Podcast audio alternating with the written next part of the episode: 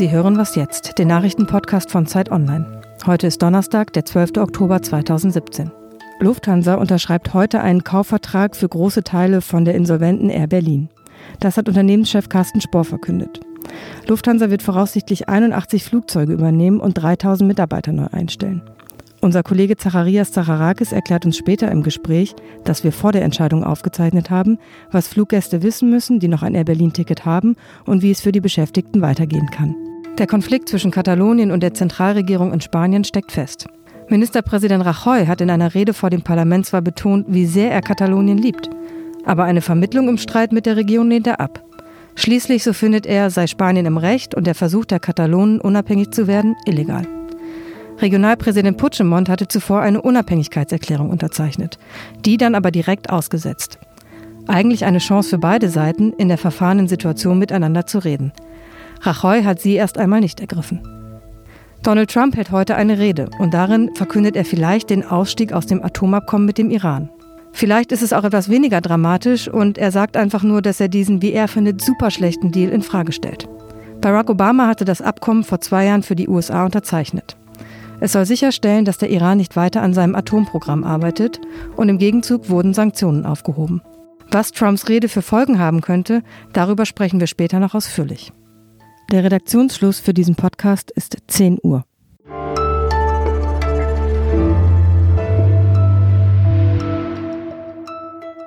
Ich bin Rike Havertz, Chefin vom Dienst bei Zeit Online. Guten Morgen. Gleich spreche ich mit Zacharias Zacharakis. Er ist Wirtschaftsredakteur bei Zeit Online und wir reden darüber, wie es bei Air Berlin weitergeht. Zuerst aber ist Carsten Luther hier. Er ist Auslandsredakteur und muss immer wieder versuchen, uns Donald Trump zu erklären. Hallo Carsten. Guten Morgen. Trump will also heute der Welt erklären, wie er sich seine Iran-Politik so weiter vorstellt. Es ist natürlich wahnsinnig schwer, Prognosen bei Trump zu treffen, aber was können wir denn erwarten? Wird es dramatisch? Na, dramatisch ist es immer. Trumps Haltung zum Iran ist seit dem Wahlkampf, seit Beginn seiner Amtszeit eigentlich klar. Der Iran ist böse, das Iran-Atomabkommen muss weg, weil es ist ein schlechter Deal für die USA. Ob das so einfach funktioniert, ist allerdings nicht klar. Was sind denn die Optionen, wenn er jetzt nicht direkt das Atomabkommen aufkündigt? In der Tat rechnet niemand damit, dass er das gleich äh, einseitig aufkündet. Die USA sind ja auch nicht die einzigen Vertragspartner. Alle anderen bestehen auch darauf, ja, der Iran erfüllt seine Auflagen, ja, wir wollen an diesem Abkommen festhalten. Nach über einem Jahrzehnt Diplomatie war das eine historische Einigung, die letztlich dazu geführt hat, der Iran fährt sein Atomprogramm zurück und äh, akzeptiert sozusagen auch äh, internationale Inspektionen. Im Gegenzug dafür fallen die Sanktionen. Trump sagt, er will zumindest Teile des Abkommens neu verhandeln, will dafür sorgen, dass die Laufzeiten länger sind. Man muss unterstellen, dass er vielleicht äh, was Gutes im Sinn hat, wenn er jetzt versucht, Druck aufzubauen, indem er dann gegenüber dem Kongress heute in seiner Rede nicht noch einmal sagt, ja, die Auflagen werden erfüllt, es geht weiter so, sondern sozusagen den Ball äh, dem Kongress überlässt. Was macht der Kongress dann mit dem Ball? Na, die äh, Abgeordneten haben dann 60 Tage Zeit, auf äh, diese Äußerung von Trump zu reagieren. Es geht im Prinzip darum, entweder die Sanktionen äh, wieder einzuführen, die abgeschafft wurden im Zuge des Abkommens oder eben nicht. Fraglich ist, ob es dafür eine Mehrheit gibt. Das mag aber auch Teil von Trumps äh, Kalkül sein, dass er den Ball sozusagen dort im Feld lässt, um hinterher wieder sich verkaufen zu können. Ja, ich war ja dagegen, ich wollte ja eine harte Handlung, Haltung und letztlich äh, sind die anderen dann schuld. Die anderen sind ja gerne mal schuld bei Trump. Wie reagiert denn der Iran auf die ganzen Äußerungen von Trump? Vergleichsweise entspannt, weil sie auch wissen, es geht nicht darum, dass Trump jetzt einseitig was verkündet und es dann direkt durchzieht, sondern die wissen auch, es hängt davon ab, wie es umgesetzt wird und welche Schritte dann erfolgen, wie auch die anderen Vertragspartner ähm, darauf reagieren.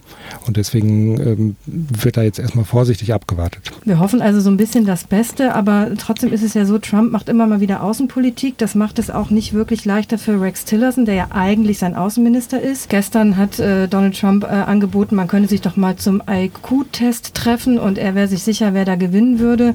Da läuft es ja auch nicht so richtig rund. Ich bin auch relativ sicher, wer gewinnen würde und halte das eigentlich für eine sehr gute Idee, diesen Test durchzuziehen. Dann wüsste man wenigstens, wo man steht. Tillerson ist in diesem Fall vielleicht gar nicht so wichtig, weil er eine ebenso harte Haltung gegenüber dem Iran hat und auch sieht, abgesehen von dem Atomprogramm bringt der Iran eine gewisse Instabilität in die Region, um es vorsichtig zu sagen, unterstützt Assad, äh, Hisbollah-Miliz im Jemen und hat natürlich auch das Ziel, diese Politik zumindest irgendwo im Rahmen zu halten, hat aber gleichzeitig auch gesagt, ja, die Auflagen werden erfüllt und wir wollen eigentlich an diesem Abkommen festhalten.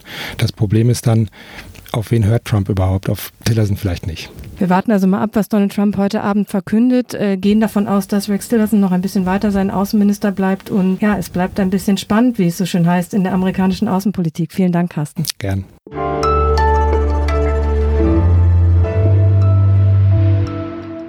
Und sonst so? Noch schnell diesen Podcast fertig hören, dann ein paar WhatsApp schreiben und später noch äh, die Serie bei Netflix schauen, wo nur noch ein, zwei Folgen übrig sind, bis endlich das Staffelfinale da ist. Da sind zweieinhalb Stunden ganz schnell weg und so viel Zeit verbringen wir durchschnittlich im Internet. Das hat eine Studie von ARD und ZDF herausgefunden. Bei den jüngeren Leuten ist es sogar noch mehr, die verbringen durchschnittlich so viereinhalb Stunden äh, pro Tag im Netz und natürlich immer mehr Leute nutzen ihr Handy. Vielleicht hören Sie auch gerade mit dem Handy diesen Podcast und äh, wenn Sie noch ein bisschen Zeit haben, wir hier hören alle gerade sehr, sehr gerne den britischen Podcast My Dad Wrote a Porno. Es ist sehr lustig, sehr empfehlenswert und äh, dafür lohnt es sich, noch ein paar Minuten im Internet zu verbringen.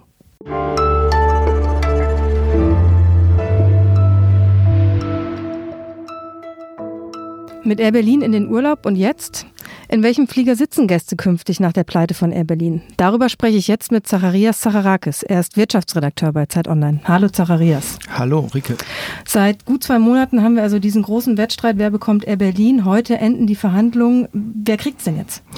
Also wir wissen es noch nicht ganz genau. Ähm, heute im Laufe des Tages will Air Berlin mitteilen, wer jetzt was bekommt. Aber der Vorstand von Air Berlin hat seit knapp drei Wochen eigentlich nur noch mit der Lufthansa und mit EasyJet gesprochen. Äh, und der Lufthansa dürfte das größte Stück zukommen. Sollte es aber keine Einigung geben heute, äh, könnten auch noch andere Interessenten zum Zuge kommen. Ein Komplettverkauf von Air Berlin ähm, an Lufthansa, so wie es anfangs gedacht wurde, ist allerdings tatsächlich ausgeschlossen. Was ja für die Kunden erstmal nicht so relevant ist, ob sie jetzt in der Lufthansa oder in einer EasyJet-Maschine vielleicht sitzen. Was machen wir denn jetzt diejenigen, die noch ein Ticket mit Air Berlin gebucht haben? An diesem Sonntag fliegt tatsächlich Air Berlin zum letzten Mal über den Atlantik, also New York, Miami und alle anderen äh, Langstreckenziele fallen danach weg. Die letzten Maschinen mit der Flugnummer von Air Berlin, also A, B, werden auch Ende Oktober das letzte Mal starten und die Geschäftsführung hat gesagt, dass ähm, spätestens ab dem 28. Oktober Oktober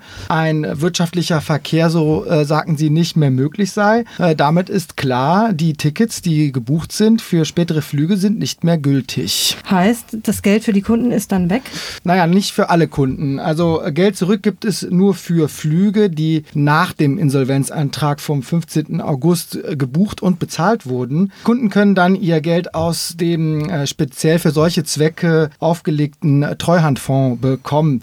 Wer aber bis zum 15. August gebucht hat, also vor dem Insolvenzantrag, der wird aller Voraussicht nach äh, leer ausgehen, weil ähm, das Geld dieser Passagiere ist im Grunde genommen Teil der Insolvenzmasse. Was wird jetzt aus den Mitarbeitern von Air Berlin? Ein Teil der etwa 8000 Mitarbeiter, die Air Berlin äh, momentan noch hat, wird wohl neue Jobs bekommen. Ähm, ob es die 80 Prozent sind, wie es der Vorstand gesagt hat, das äh, kann man durchaus bezweifeln. Es wird wahrscheinlich weniger. Also die Piloten und die Flugbegleiter haben wohl die besten Chancen, neue Jobs zu bekommen bei den Käufern der äh, insolventen Gesellschaft. Äh, für die Kollegen aus der Technik und der Verwaltung wird es äh, jedoch schwieriger, weil äh, kollektiv übernehmen will die Lufthansa die Belegschaft oder Teile davon nicht. Und das ist auch genau das, was ähm, die Gewerkschaft Verdi kritisiert, äh, nämlich, dass sich die Mitarbeiter von Air Berlin auf die Stellen bei den neuen Eigentümern bewerben müssen. Also das heißt, es gibt keine Übernahmeregelung.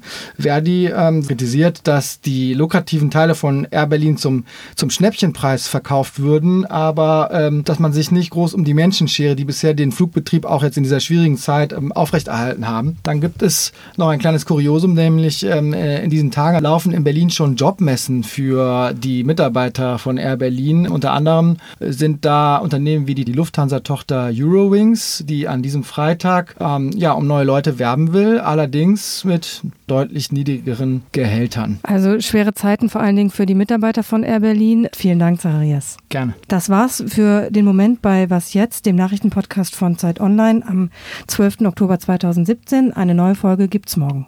Ja, bist du denn eigentlich mal mit Air Berlin?